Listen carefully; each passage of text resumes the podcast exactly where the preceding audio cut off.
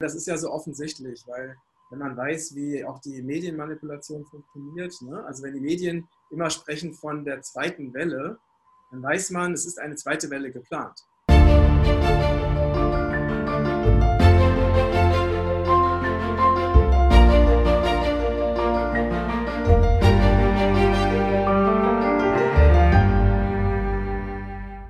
Liebe Grüße aus Lübeck. Heute ist der beste Tag deines Lebens und ich freue mich ganz besonders, dass heute bei uns auf dem Regenbogenkreiskanal Hermann Plopper ist. Plopper ist äh, Politologe, Publizist und Autor, hat äh, drei Bücher geschrieben und ist äh, Redakteur des Demokratischen Forums. Widerstand. Ah, Demokratischer Widerstand. Okay, Demokratischer Widerstand in Berlin. Und äh, ja, ist heute bei uns zu Gast. Ich freue mich sehr, dass du uns heute ähm, ja wirklich dein Wissen, äh, dein Wissen mit uns teilst. Und du hast gerade erzählt, dass du im Moment auch ähm, gefragter Redner bist äh, bei verschiedenen Veranstaltungen. Erstmal, erstmal herzlich willkommen. Schön, dass ja. du da bist. Moin, moin. Moin, moin. Wo moin, moin, diesmal aus, aus Flensburg. Aus Flensburg, genau. Wo lebst du normalerweise? In Marburg, in Mittelhessen. Ah, also in meiner, ganz nah meiner Heimat. Aha. Ja, also ich bin Vogelsberger. Ach ja. Ja, genau. Ja, schön.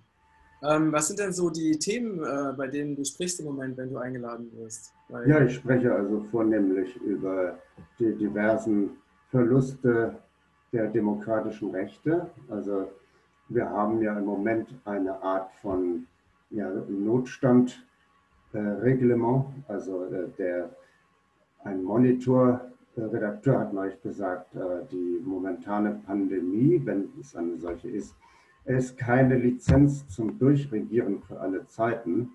Und äh, ich sage mal, es ist sehr besorgniserregend, lange Zeit. Es wurde ja am Anfang gesagt, als das anfing im März mit dem Shutdown, man kann es ja vielleicht ehrlicherweise auch Ausgangssperre nennen, aber das würde vielleicht geschichtliche Zusammenhänge wachrufen, die man nicht so gerne wachrufen möchte.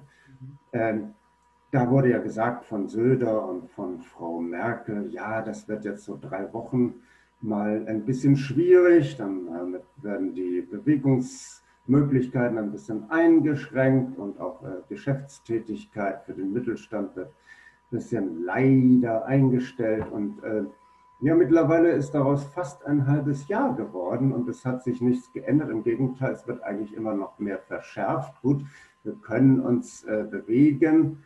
Wir sind nicht wie jetzt mal wegen in Spanien oder Frankreich total eingesperrt gewesen. Aber auf die Lockerung der Einsperrung und die Öffnung der mittelständischen Geschäfte erfolgte sofort eine schikanöse Regelung mit Masken, was so gar nicht einsehbar ist, warum, wodurch äh, diese Masken eigentlich irgendetwas abhalten sollten. Wir haben aktuell glaube 9000 Menschen, die bei immer zunehmenden PCR-Tests äh, positiv äh, getestet worden sind. Und aufgrund dieser 9000 Menschen werden 83 Millionen Menschen quasi im Kollektivgefängnis gehalten. Das gibt nicht einmal das reformierte Infektionsschutzgesetz rechtlich her.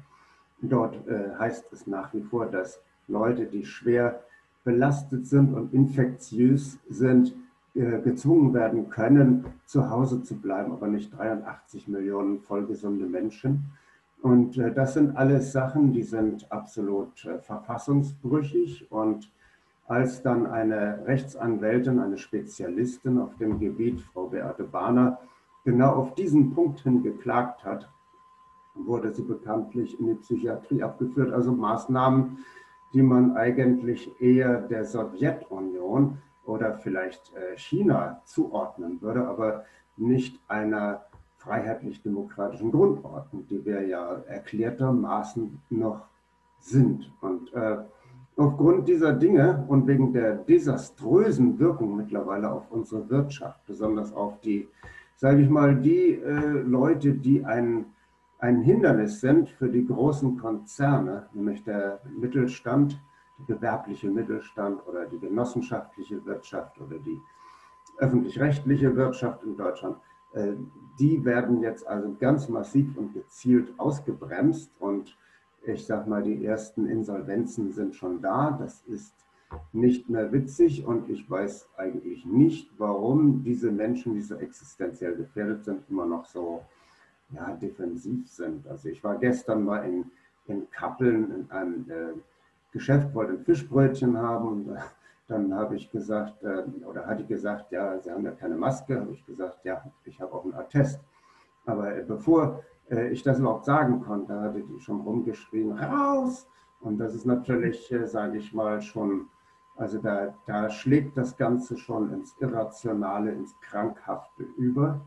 Also ich sage mal, der gewerbliche Mittelstand wird dermaßen nicht nur vom Finanzamt kujoniert, sondern mittlerweile eben auch vom Ordnungsamt, von der Gewerbeaufsicht. Und wenn die dann einmal sehen, dass da jemand drin ist ohne Maske in einem Geschäft, äh, der kein Attest hat, dann ist das ein prima Vorwand, um den ganzen Laden zu schließen. Ich verstehe also schon die Unruhe, aber ich sage mal, diese ganzen Schäden am sozialen Zusammenhalt oder wie manche auch sagen, am Sozialkapital, das ist durch nichts, aber auch gar nichts gerechtfertigt.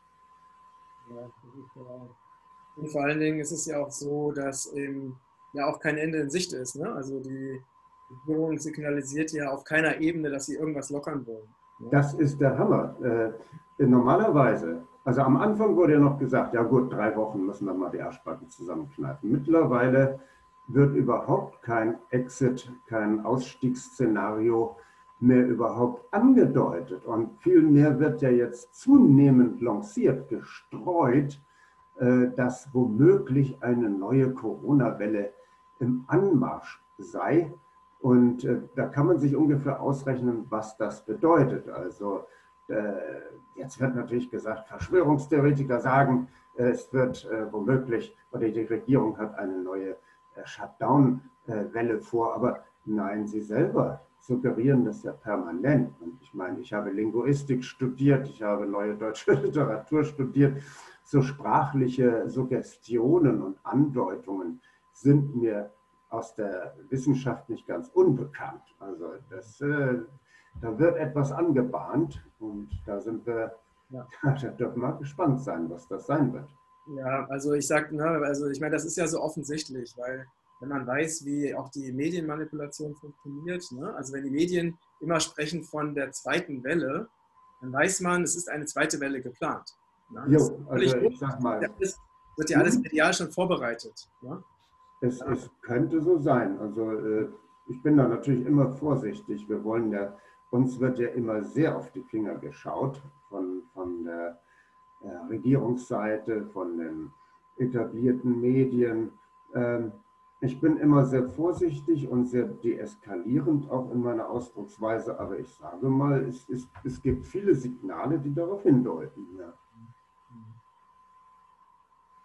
Ja, und wie, ähm, was ja auch ein bisschen, ich meine, gut, es gibt auf der einen Seite ja sehr viele Menschen, die sich jetzt auch eben wehren ne, oder engagieren also gegen diese Zwangsmaßnahmen. Aber es gibt ja auch anscheinend sehr viele, die das so hinnehmen. Ja, immer noch die überwältigende Mehrheit, würde ich sagen. Also ich war gestern auch bei Aldi einkaufen. Ich sage mal, bei Aldi ist im Allgemeinen das Personal ziemlich äh, vernünftig. Äh, und da sind es mittlerweile die Kunden, die einen dann anmachen. Sie haben keine Maske auf. Und äh, das ist, äh, hm, ich war, ich habe, wenn man zum Beispiel mal Sebastian Hafner, diesen großartigen Publizisten gelesen hat, der ja in, im Nazireich dann nach England äh, emigriert ist, irgendwann, weil er es nicht mehr ausgehalten hat. Wenn man dessen Memoiren Geschichte eines Deutschen mal liest, also äh, diese Anfangsphase einer Diktatur ist immer geprägt durch sehr viele Denunziationen, sehr viele Leute sehen sich plötzlich als selbsterklärte Blockwarte und Aufpasser und Denunzianten und haben auch so ein gewisses Vergnügen, ein sadistisches Vergnügen, irgendwie andere Leute zu, zu gängeln, die sich vielleicht auch nicht wehren können. Und äh, ja, aber ich sage mal, die Ereignisse der letzten Zeit, also gerade der erste Acht in Berlin, diese gigantische Demonstration, das hat, hat ja gezeigt, dass äh, der, die, der Kreis derjenigen, die das nicht mehr akzeptieren, äh, diese Politik und auch die Art, wie es erklärt wird. Das sind ja jetzt mittlerweile sehr viele Menschen und gerade auch dadurch, dass sich da so viele gezeigt haben, wird auch diese Schweigespirale gebrochen, weil viele Leute sind in der Defensive und äh, wenn, wenn sie haben das Gefühl, ich isoliere mich bei meinen Freunden und Verwandten und Kollegen, wenn ich jetzt da Zweifel äußere. Und äh, das ist jetzt äh, dadurch durchbrochen, dass hier dann wirklich vermutlich eine Million äh, demonstriert hat und äh, dass bei der nächsten Demonstration am 29. August wahrscheinlich auch noch viel mehr Leute demonstrieren werden. Ich, ich merke, dass da auch irgendwie so ein bisschen so eine, ja, so ein, Aufhorchen, aha, so viel kann das sein, das äh, merke ich schon. Und das kann sein, dass jetzt so langsam die Leute mal begreifen, ja doch, also erstens, es geht ans Eingemachte und zweitens, äh, es gibt durchaus die Möglichkeit, sich zu wehren. Dazu kommt ja auch noch, dass wirklich der überwiegende Teil, der jetzt auf die Straße geht, noch vor drei Monaten unpolitisch war und durch Frau Merkel jetzt zwangspolitisiert sind. Das heißt, das hat auch den Vorteil, das sind ganz frische, unverbrauchte Leute, die noch nicht, wie, wie meinetwegen jetzt Altlinke in der Linkspartei, über Jahrzehnte von einer Niederlage zur nächsten gestolpert sind und eigentlich längst abgeschlossen haben, damit das in ihrem Leben noch einmal Freiheit oder äh, ja, soziale Gerechtigkeit erleben werden, die sich jetzt irgendwie eingerichtet haben in diesem seltsamen, intriganten Stadel. Und das, äh, denke ich, ist da sehe ich äh, sehr große Potenziale. Also danke, Frau Merkel, Sie haben jetzt sehr viele Leute wach gemacht. Ja. Mhm.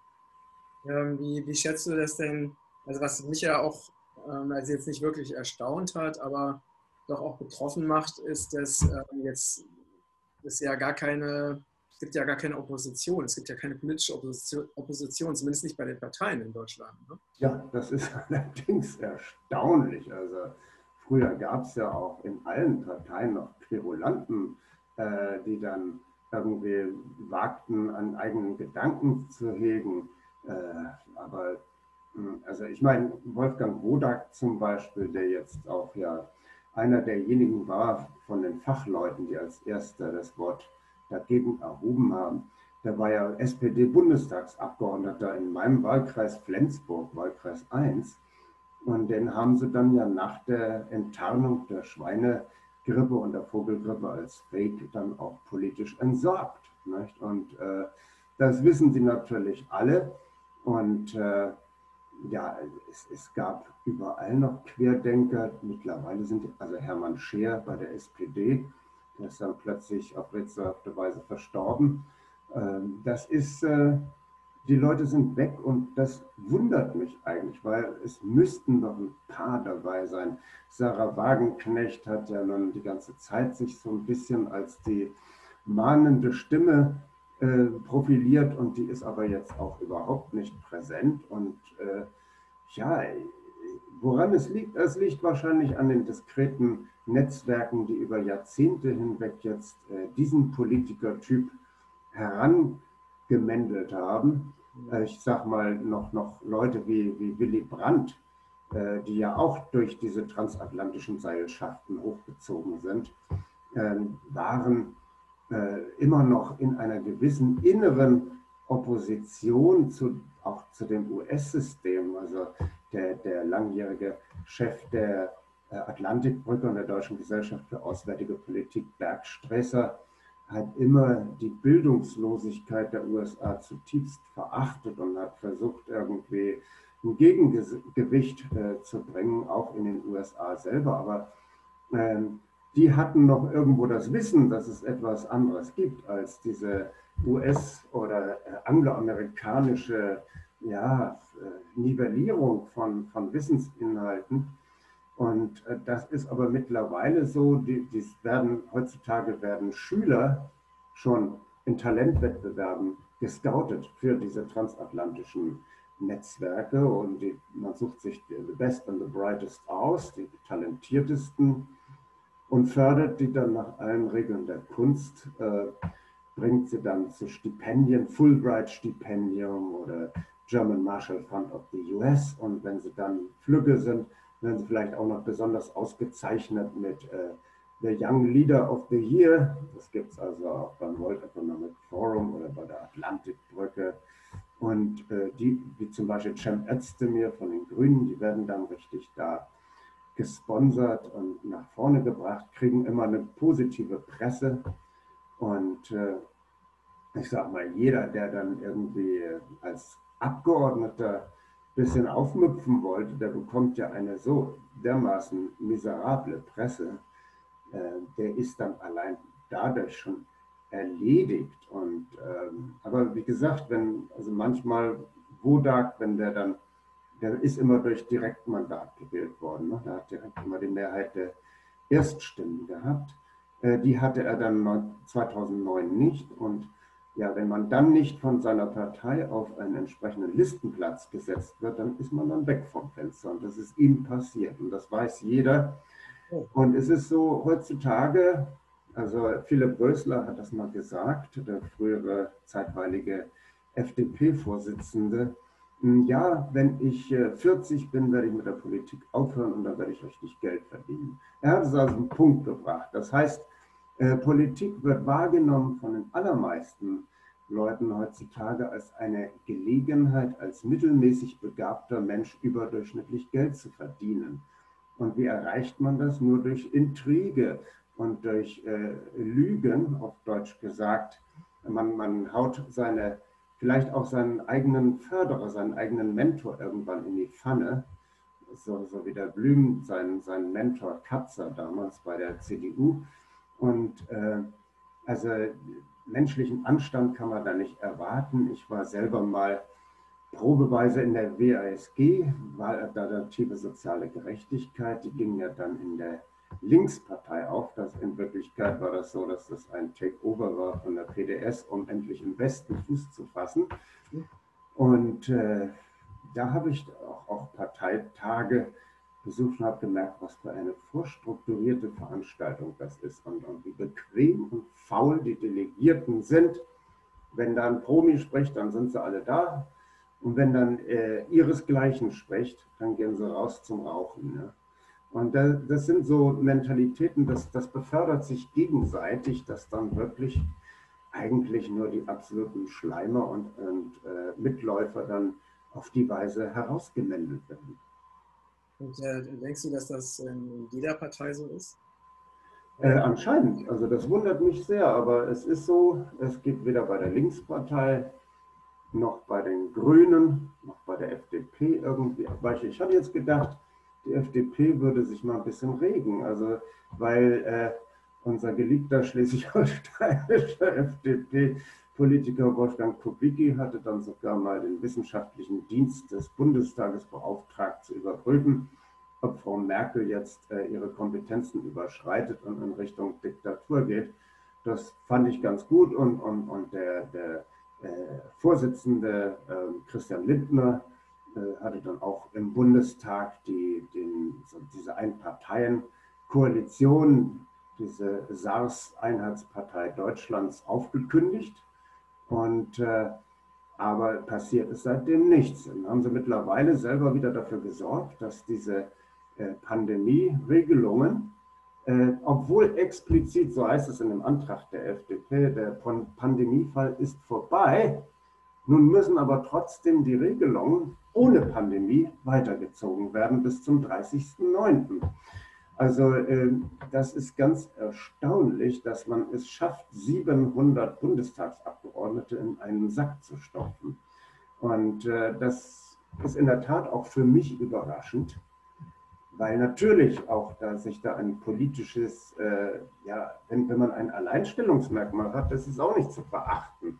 Es müssten doch ein paar clevere Typen dabei sein, die sagen, also ich habe jetzt das Alleinstellungsmerkmal, dass ich mal hier das äh, SARS-CoV-Regime äh, mal kritisiere, aber wenigstens zum Schein aber nicht einmal das passiert. Und das ist etwas, was mich persönlich sehr erstaunt. Das geht runter bis zu den Regierungsräten, das geht runter bis zu den Landräten, zu den Dorfbürgermeistern.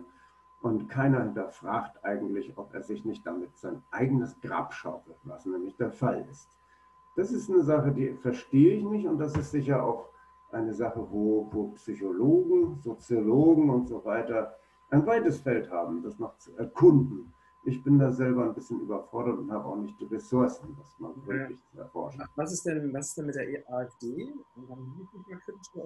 Entschuldigung, mit wem? Ja, die AfD. Ach so, die, die sogenannte Alternative für Deutschland, ja, die sind ja voll, voll im Sack, weil äh, ich, ja noch schlimmer, das waren ja die Schaffmacher, die haben ja noch Frau, Frau Merkel vor sich hergetrieben. Äh, der, der Vorsitzende Meuthen, ich habe das gesammelt, was er bei Facebook und bei Twitter überall äh, ventiliert hat, als Frau Merkel noch sagte, äh, Covid-19 und die Gefahr, das ist äh, völlig übertrieben, das ist ein Problem der Chinesen. Und wer behauptet, dass das gefährlich sei für uns, ist ein Verschwörungstheoretiker. Muss man sich mal vorstellen. Und dann absolut die Umkehr um 180 Grad. Und dann hat Meuthen noch in dieser Phase, als Frau Merkel noch abgewunken hat, äh, bereits getwittert, äh, wann oder wird Deutschland wieder einmal hinter den anderen Ländern hinterherhinken? Shutdown jetzt sofort, Ausrufezeichen. Und später nochmal äh, Mundmasken für alle Deutschen. Das kann man das von der AfD, wirklich. Ja, ja, ich, ich kann Ihnen das zuschicken. Das können Sie gerne einblenden. Äh, das hat er damals getwittert. Und äh, von daher, was jetzt passiert, ich, ich weiß es nicht. Man, man hört nichts äh, Kritisches von der AfD. Das sieht gar nicht so aus, als wenn. Also einer ist da mal mit so einer Tauchermaske da im Bundestag aufgetaucht, hat dann eine Rede gehalten. Äh, das war ein Show-Effekt, aber äh, das, das ist ohne Substanz. Es ist kein kohärentes Konzept da. Und ich sage mal, wenn jetzt Neuwahlen wären, würde wahrscheinlich Dr. Bodo Schiffmann mit seiner Partei Wir 2020 ganz gut abräumen. Davon bin ich überzeugt, weil er natürlich da ein politisches Alleinstellungsmerkmal hat, mit dem kann er punkten. Und man muss äh, das natürlich kritisch hinterfragen, ob und inwieweit diese Partei jetzt geeignet wäre, einen Paradigmenwechsel herbeizuführen. Ähm, ich denke, dass das sowieso keine Sache des Parlaments ist, sondern dass wir auf der Ebene, wo wir jetzt weiterarbeiten, nämlich außerparlamentarische Strukturen zu schaffen, dass wir da sehr viel mehr Moment haben, mhm. augenblicklich. Und ähm, also was, was ich ja, was halt wirklich klar, ich meine, für uns ist ja, für alle, ne, die sich schon länger mit Politik beschäftigt haben, ist ja dieses Jahr, also das, was jetzt passiert, ist ja ein Schock. Ne?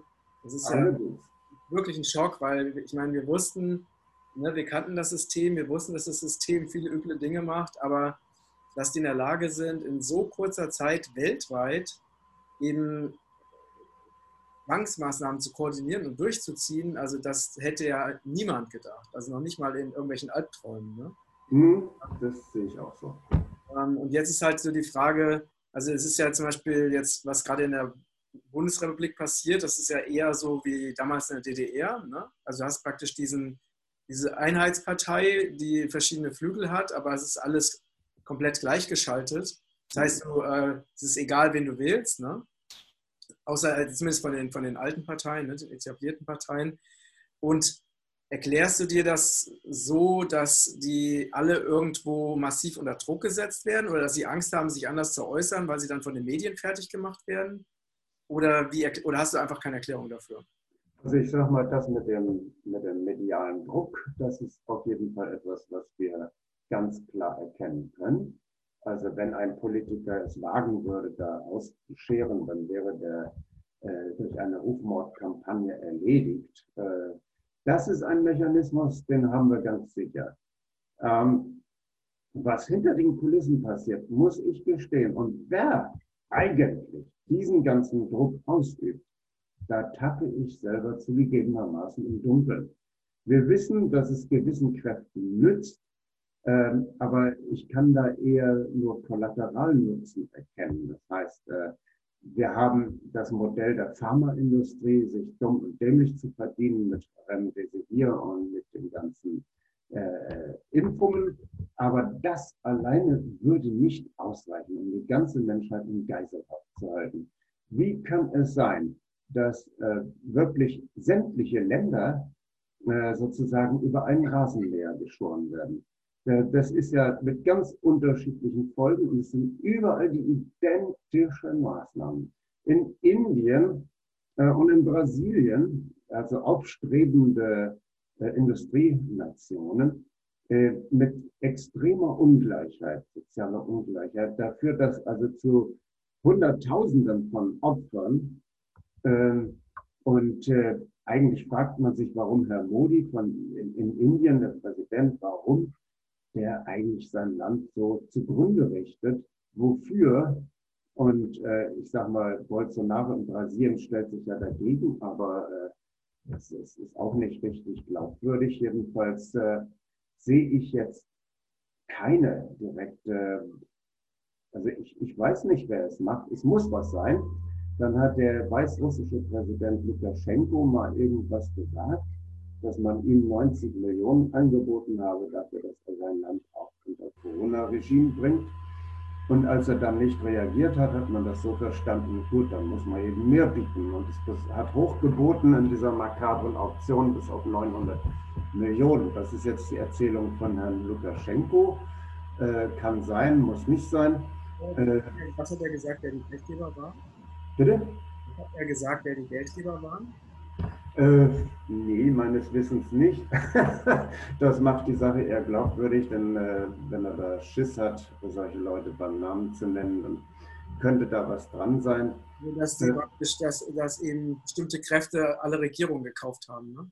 Ja, ja, also, äh, aber das, das ist, ist ein immenser Geldaufwand. Nun muss man mal bedenken, was im Laufe der letzten 50 Jahre der Solidargemeinschaft der Steuerzahler von der ganzen, den ganzen Nationalstaaten gestohlen wurde von kriminellen Seilschaften der großen Finanzmafia, äh, indem man eben Politiker implantiert, die äh, Steuerrecht so verändert, dass es eben den Superreichen möglich ist, äh, praktisch keine Steuern mehr zu zahlen und alles den verbliebenen Arbeitern, Angestellten und mittelständischen äh, Gewerbetreibenden aufzubrummen, äh, was dafür im, immense Ressourcen über Steueroasen und über Clearing-Systeme mhm. äh, außer Landes gebracht worden ist. Äh, das ist ja immens.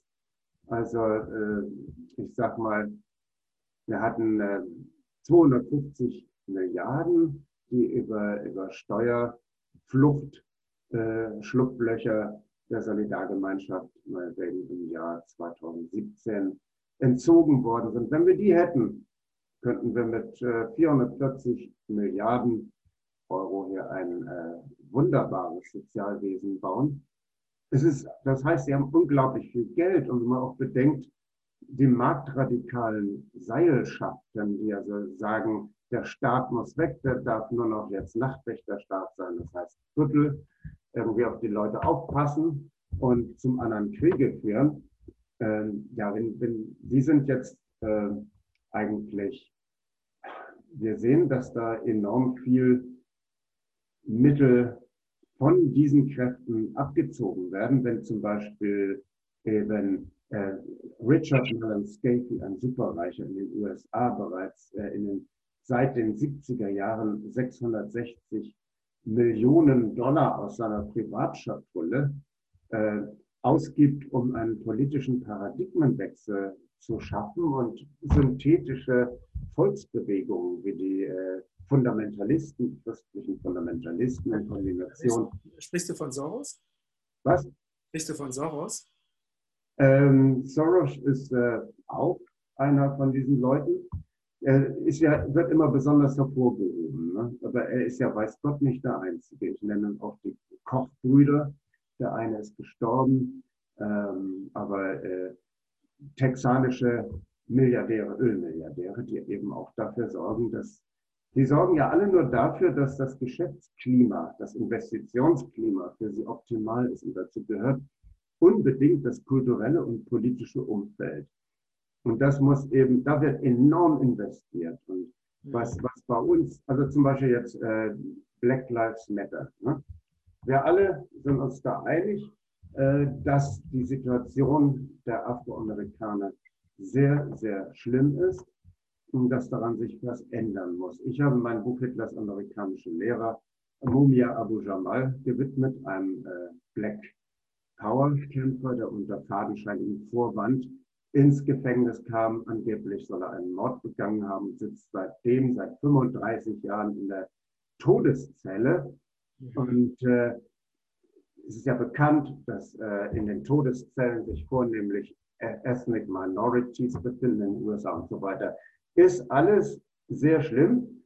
Äh, jetzt wird aber dieses Thema genommen, um sozusagen andere Themen wegzudrücken und moralisch äh, minderwertig zu machen. Also Black Lives Matter wird von der Ford Foundation mit 100 Millionen Dollar finanziert und von Soros mit 30 Millionen. Das heißt, Soros ist jetzt gar nicht immer der große Fisch, aber er wird auch von gewissen Leuten immer besonders hervorgehoben. Und dieses Black Lives Matter wird dann hier angeführt. Ähm, und dann wird gesagt, ja, das ist jetzt vorrangig. Ne? Also die, die, die Diskriminierung und Unterdrückung der Schwarzen in den USA. Und dann der, wird gar nicht mehr über die Unterdrückung des gewerblichen Mittelstandes, äh, die Unterdrückung der Arbeiter und Angestellten in Deutschland gesprochen. Das ist schon fast dann Rassismus, wenn man das tut. Nicht? Und wenn man die Banken kritisiert, dann ist das Antisemitismus, weil mindestens in jeder Bank sitzt irgendein Mensch, der auf irgendeine Weise einer jüdischen Community zuzuordnen ist. Und das sind natürlich Perversionen, äh, die sind natürlich ganz bewusst, das ist keine Dummheit, das sind ganz gezielte Mundtottechniken. Und äh, da müssen wir uns energisch gegen verwahren. Das, dieses, dieses Denkverbot äh, dürfen wir uns nicht aufdrücken lassen. Wir müssen über hier und jetzt und was geschieht hier in unserem Viertel, in unserem Kiez, darüber müssen wir reden. Mhm. Ja, und ähm, wie siehst du, wie schätzt du denn die, die Lage, weil du gerade von Black Lives Matter gesprochen hast, wie schätzt du denn die Lage in den USA ein? Da ist ja im Moment ist ja auch massive Kämpfe und Auseinandersetzungen. Ne? Tja, das ist unglaublich. Äh, ich sag mal, die, die, das, das sind schon Mafia-Kämpfe. Das, äh, das sind wirklich Oligarchen, die kämpfen bis aufs Messer um, um die Herrschaft dieses Staates und zer, zerknetschen dabei die, die Normalbevölkerung in ihren Kämpfen. Die USA ist seit geraumer Zeit schon eigentlich, das hat Noam Chomsky ganz klar gesagt, ein failed state, ein gescheiterter Staat. Man, man äh, gerade die, die Herrschaften aus dem reichen Westen beurteilen ja Länder der dritten Welt und, und Schwellenländer ein in äh, ja, intakte Staaten, Failing States, also Staaten, die auf dem Weg sind zu scheitern, und Failed States. Ne? Also Staaten, die bereits gescheitert sind, hoffnungslos im Eimer sind. Im Grunde äh, trifft das auf die USA selber am meisten zu. Äh, der Ausschluss von immer mehr Bevölkerungsschichten aus sozusagen dem gesellschaftlichen Kreislauf ist äh, so dramatisch. Und äh, ja, die, die, die, äh, es gibt ja Zeltstädte in den USA, wo schon, und man, man fällt ja in den USA im Gegensatz zu Deutschland wenn man seinen Job verliert, kann man von ganz oben nach ganz unten innerhalb weniger Monate rutschen, wenn man irgendwo äh, in, in irgendeinem U-Bahn-Schacht dann übernachtet. Und äh, das ist ja eben in Deutschland noch ganz anders, auf jeden Fall die USA. Das alles verschärft sich und dann eben auch die Deregulierung, äh, gerade im Gesundheitswesen, die Opioidkrise ist ja total krass, wo die Pharmaindustrie durchgesetzt hat, dass äh, synthetische Opioide, also Opiumderivate, in die, äh, ja, den Menschen bei Zahnschmerzen, bei geringen Schmerzen bereits verabreicht werden dürfen. Äh, dafür dürfen äh, dann Verschreibungen gegeben werden von, den, von Ärzten, ganz normalen Ärzten. Das hat zu äh, Hunderttausenden von äh, Opioidsüchtigen geführt. Das ist natürlich ein wunderbares Geschäftsmodell. ohne Rücksicht auf die Gesundheit der Bevölkerung. Und äh, ich meine, auch deswegen sind die US-Bürger jetzt offen wie ein Scheunentor für relativ harmlose äh, Viren. Und äh, dazu eben auch der völlige Abbau des Gesundheitswesens. Das ist über die Jahre immer schlimmer geworden. Präsident Johnson hatte in den 60er Jahren sich noch Mühe gegeben, die hervorragende Arbeit von Präsident Roosevelt in den 30er Jahren fortzusetzen und auch die Leute noch zu integrieren und zu schützen, die noch nicht berücksichtigt waren in seinem Konzept der Great Society. Nach ihm kamen lauter Präsidenten, die eigentlich nur noch äh, irgendwelchen, eigentlich nur noch Statthalter irgendwelcher korrupten Banden waren. Und äh, wir haben heute den Zustand, dass eben in diesem Konflikt äh, Joe Biden, der, wie wir ja alle wissen, altersdement ist und eigentlich nur, nur da so eine Puppe ist äh, für die Leute, die dann kommen, und äh, Trump auf der anderen Seite das wird ja mit den härtesten Bandagen ausgetragen. Das ist ja ein schlechter Wildwestfilm, wenn er abgeht. Und äh, ja, Trump ist eben so ein, so ein Einzelkämpfer, der mit seinem Geld halt sich da durchsetzt und auch die Elite nicht braucht, aber der eben jetzt auch nichts äh, auch zustande bringt, was mit dem von Roosevelt oder Johnson zu vergleichen wäre. Und äh, ja, auf der anderen Seite eben diese völlig heruntergekommene äh, Establishment der Demokratischen Partei, die mittlerweile ja nur noch äh, die Büttel der, des militärisch-industriellen Komplexes sind. Und äh, das wird auf dem Rücken der bedauernswerten äh, Bürger in den USA ausgetragen. Also äh, die, die, das, das geht ja teilweise im Bürgerkrieg über. Das ist, was da passiert mit Black Lives Matter und so weiter, ähnelt ja den Farbrevolution in der Ukraine oder sonst wo, wo dieser, wie sagte Peter schon, Natur, dieser Wanderzirkus der Regime-Change-Profis äh, sich da gerade austobt auf Kosten der Bevölkerung. Hm.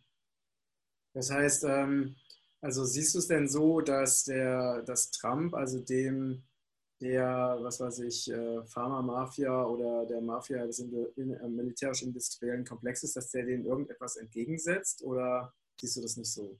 Nee, überhaupt nicht. Er hat ja auch mit dem mit das Steuerrecht noch einmal so umgebaut, dass die Superreichen noch reicher werden und die Armen noch ärmer. Da hat er das, die Situation total verschärft. Er, er hat ja diesen Klassenstandpunkt der Superreichen genauso. Es ist ja nur so, er will, er will Präsident sein und, und äh, ja, will nicht, dass jemand anders ist wird. Und ganze Gerangel im Moment ist also von einer solchen Niveaulosigkeit, von einer solchen politischen Substanzlosigkeit, um darauf nochmal zurückzukommen, Joe Biden ist altersdement schon lange da. Dass er diese wunderlichsten Geschichten erzählt, er wäre in Südafrika von Polizeibeamten verhaftet worden und sonst was alles. Und konnte irgendwie, glaube ich, seine Schwägerin nicht mehr von seiner Tochter unterscheiden.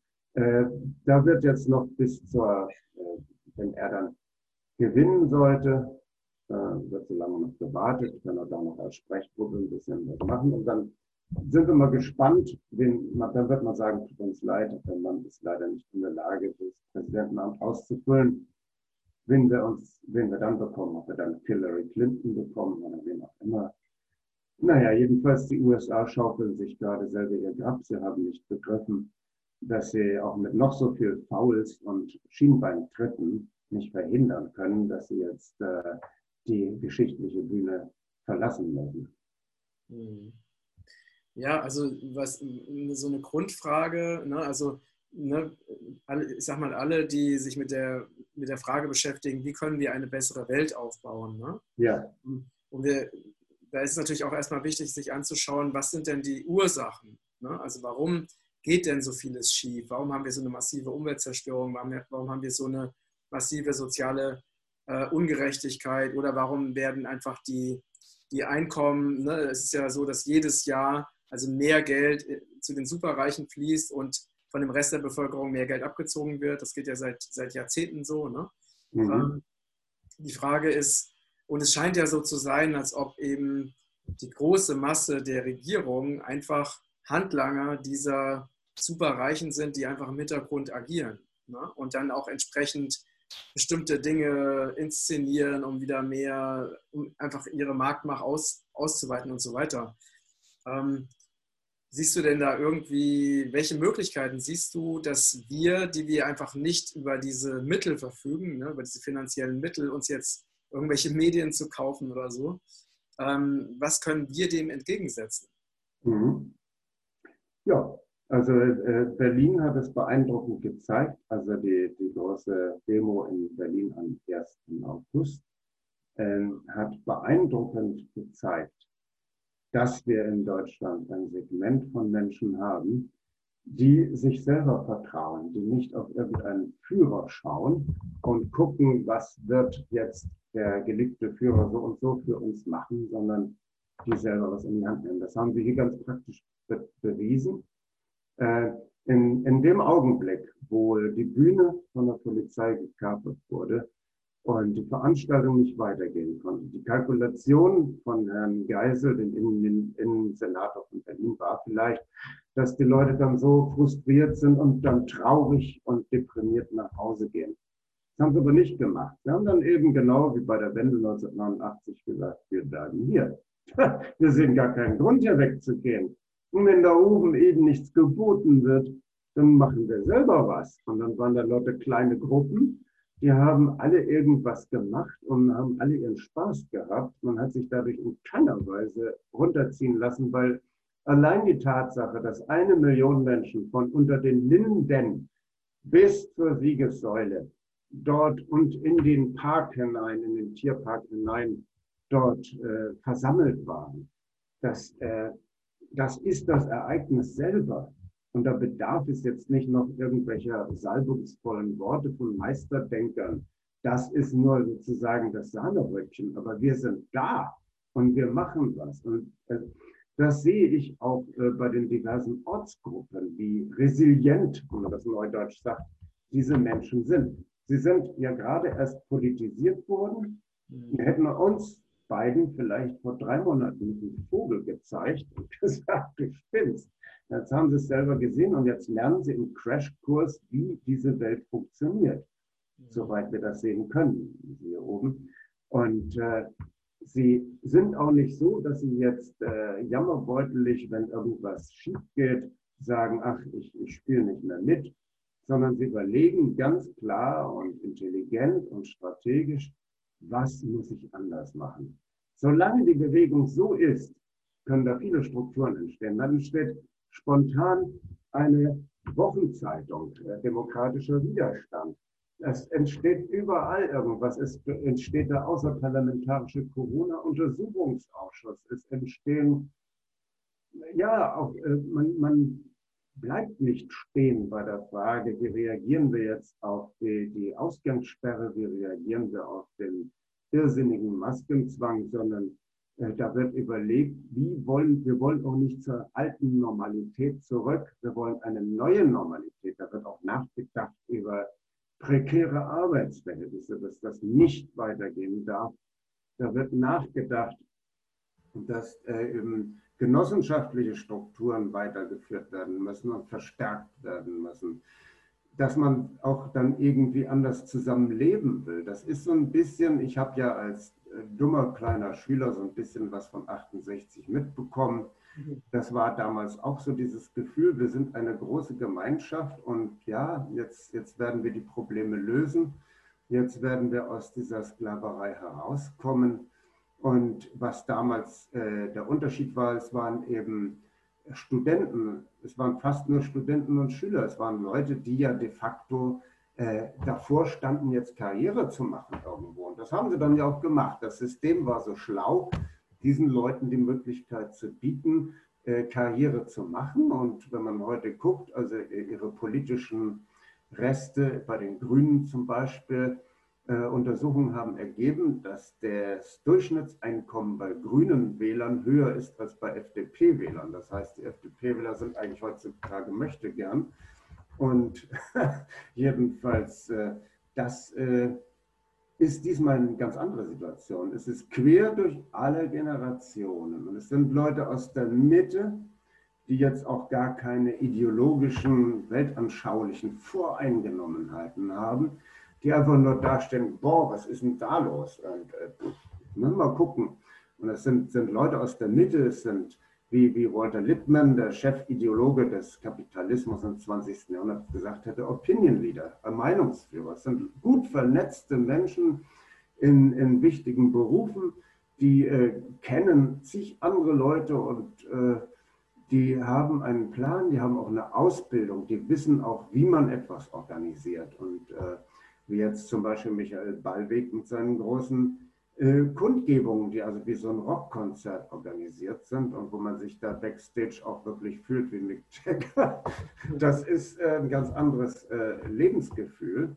Mhm. Und man lernt eben unheimlich schnell jetzt. Und von daher sind das Strukturen, wenn nicht jetzt systematisch nur schlechte Laune erzeugt wird durch wirklich furchtbare Restriktionen oder vielleicht noch durch terroristische Attentate, die der tiefe Staat jetzt irgendwo noch generiert, dann haben wir gute Karten, in, mit diesen Strukturen, die jetzt entstanden sind, eine bessere Gesellschaft zu bauen.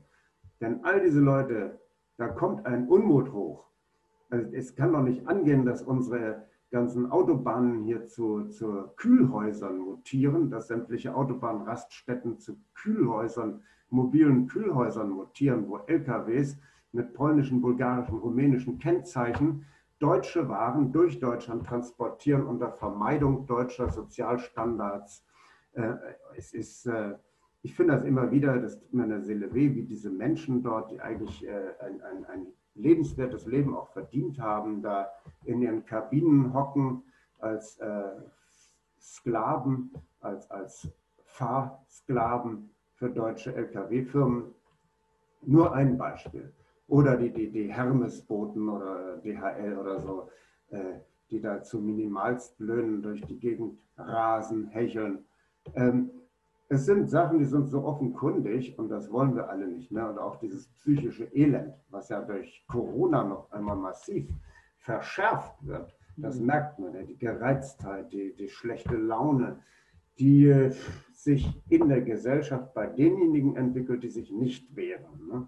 Bei den anderen, ich sag mal, es ist äh, so paradox es klingt, eine der glücklichsten Zeiten meines Lebens, weil äh, ich habe da aus Schiete Rosinen gemacht, wie, wie, eben die anderen im Widerstand auch. Und wir sind irgendwie alle sehr glücklich. Wir haben alle ziemliche Glückshormone, weil wir lernen neue Leute kennen und es ist alles sehr liebevoll, sehr verständnisvoll. Und äh, ich sag mal, wenn das so, wenn man das halten kann, dieses Moment, dann äh, bin ich da eigentlich guter Dinge, dass da eine neue Struktur daraus in, sich entwickeln kann. Mhm. Wenn ich das noch dazu fügen darf, ich denke, wir müssen nicht das Rad neu erfinden, wir müssen nicht äh, jetzt irgendeine Utopie verfolgen, sondern wir haben in Deutschland eine solidarische Verfassung von Hause aus, schon seit Preußen, ist das System, dass hier jeder Mensch, und das ist auch im Grundgesetz so angelegt, jeder Mensch, ob arm, ob reich, ob krank, ob gesund, dieselben Teilhabemöglichkeiten haben soll und der Staat und andere Einrichtungen haben durch Subsidiaritätsprinzipien und, und durch äh, eben öffentlich-rechtliche Strukturen die Voraussetzungen herzustellen, dass das auch der Fall ist. Das ist, unter, das ist in den letzten Jahren unterhüllt worden von kriminellen, äh, von kriminellen Seilschaften und wir müssen, es ist gar nicht so schwer, wir müssen das Rad nicht neu erfinden. Wir können darauf aufbauen.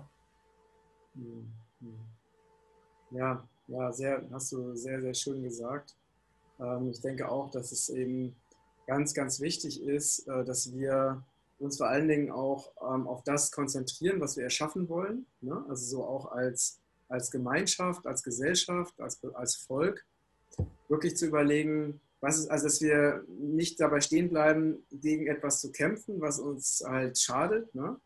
sondern dass wir auch uns wirklich ganz konkret überlegen, was können wir denn tun? Ne? Also welche alternativen Strukturen können wir aufbauen, die eben im Einklang mit der Erde sind, im Einklang mit der Gesellschaft sind und dass wir uns auch eben nicht entmutigen lassen durch diese Zwangsmaßnahmen oder andere Dinge, die auch schlimm sind, sondern dass wir wissen, je besser unsere Energie ist, unsere Stimmung ist, so wie du das gerade gesagt hast, desto mehr Kraft haben wir auch, um einfach was sehr, sehr Schönes aufzubauen gemeinsam.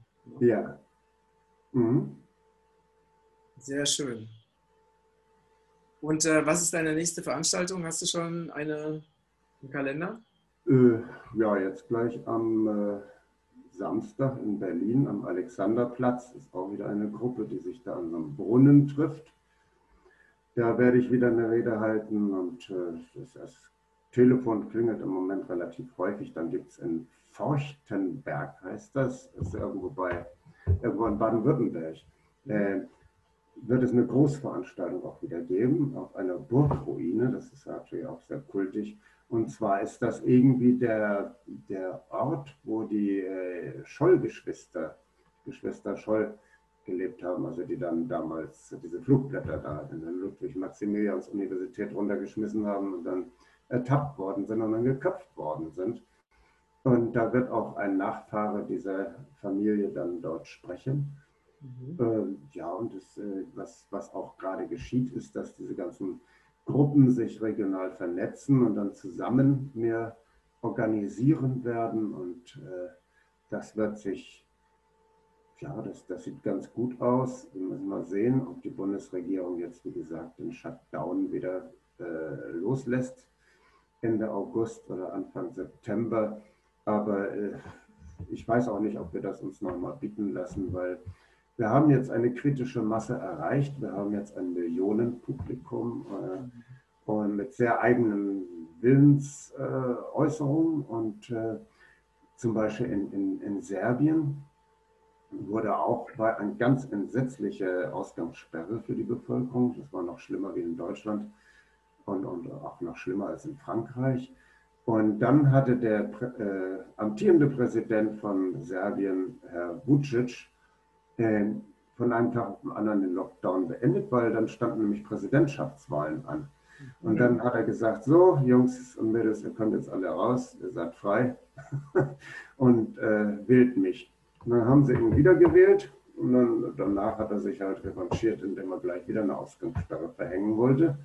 Da sind die Leute so wütend geworden, die haben dann millionenfach Bel Belgrad äh, besetzt und das Regierungsgebäude und Parlamentsgebäude besetzt. Und da bekam Herr Vucic richtig Angst.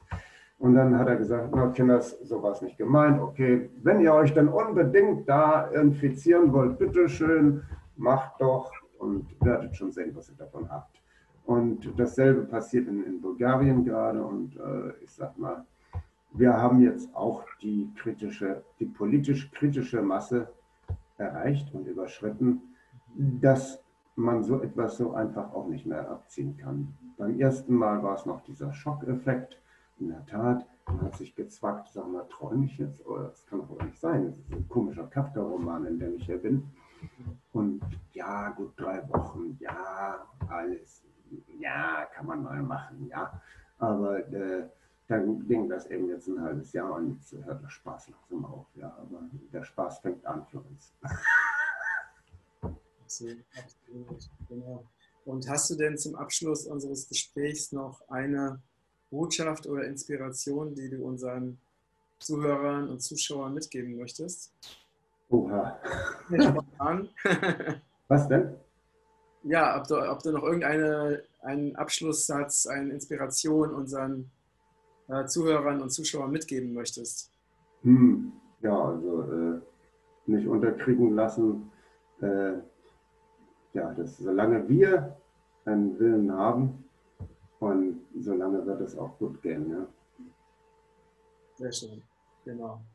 Auf keinen Fall unterkriegen lassen und einfach, ähm, ja, also es ist auch wichtig, dass wir uns erinnern, dass wir ähm, ja frei sein wollen. Wir wollen einfach frei sein. Das ist einfach eine grundlegende menschliche Eigenschaft, dass wir nicht wollen, dass irgendwelche Leute in Anzügen uns erzählen, wie wir zu leben haben. Und ich denke, das ist einfach auch ein ganz, ganz wichtiger Punkt.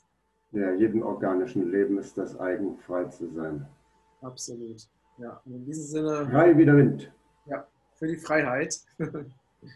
ja. Lieber Hermann, für das das äh, spannende Gespräch. Du hast ja einen unglaublichen Fundus an Informationen über die verschiedensten verschiedenste Bereiche. Ähm, ja, ich wünsche dir dir und äh, den Menschen, mit denen du zusammenarbeitest, ganz viel Glück und Erfolg. Und äh, ja, hoffe, dass wir uns auch bald persönlich treffen. Ja, Wunderbar. Ja, dann noch Vielen Dank. Frohes Schaffen, wie man so sagt. Genau. Und danke euch fürs Zuschauen und Zuhören und teilt bitte diesen Beitrag, denn die Aufklärung ist wichtiger denn je. Also bis bald. Tschüss.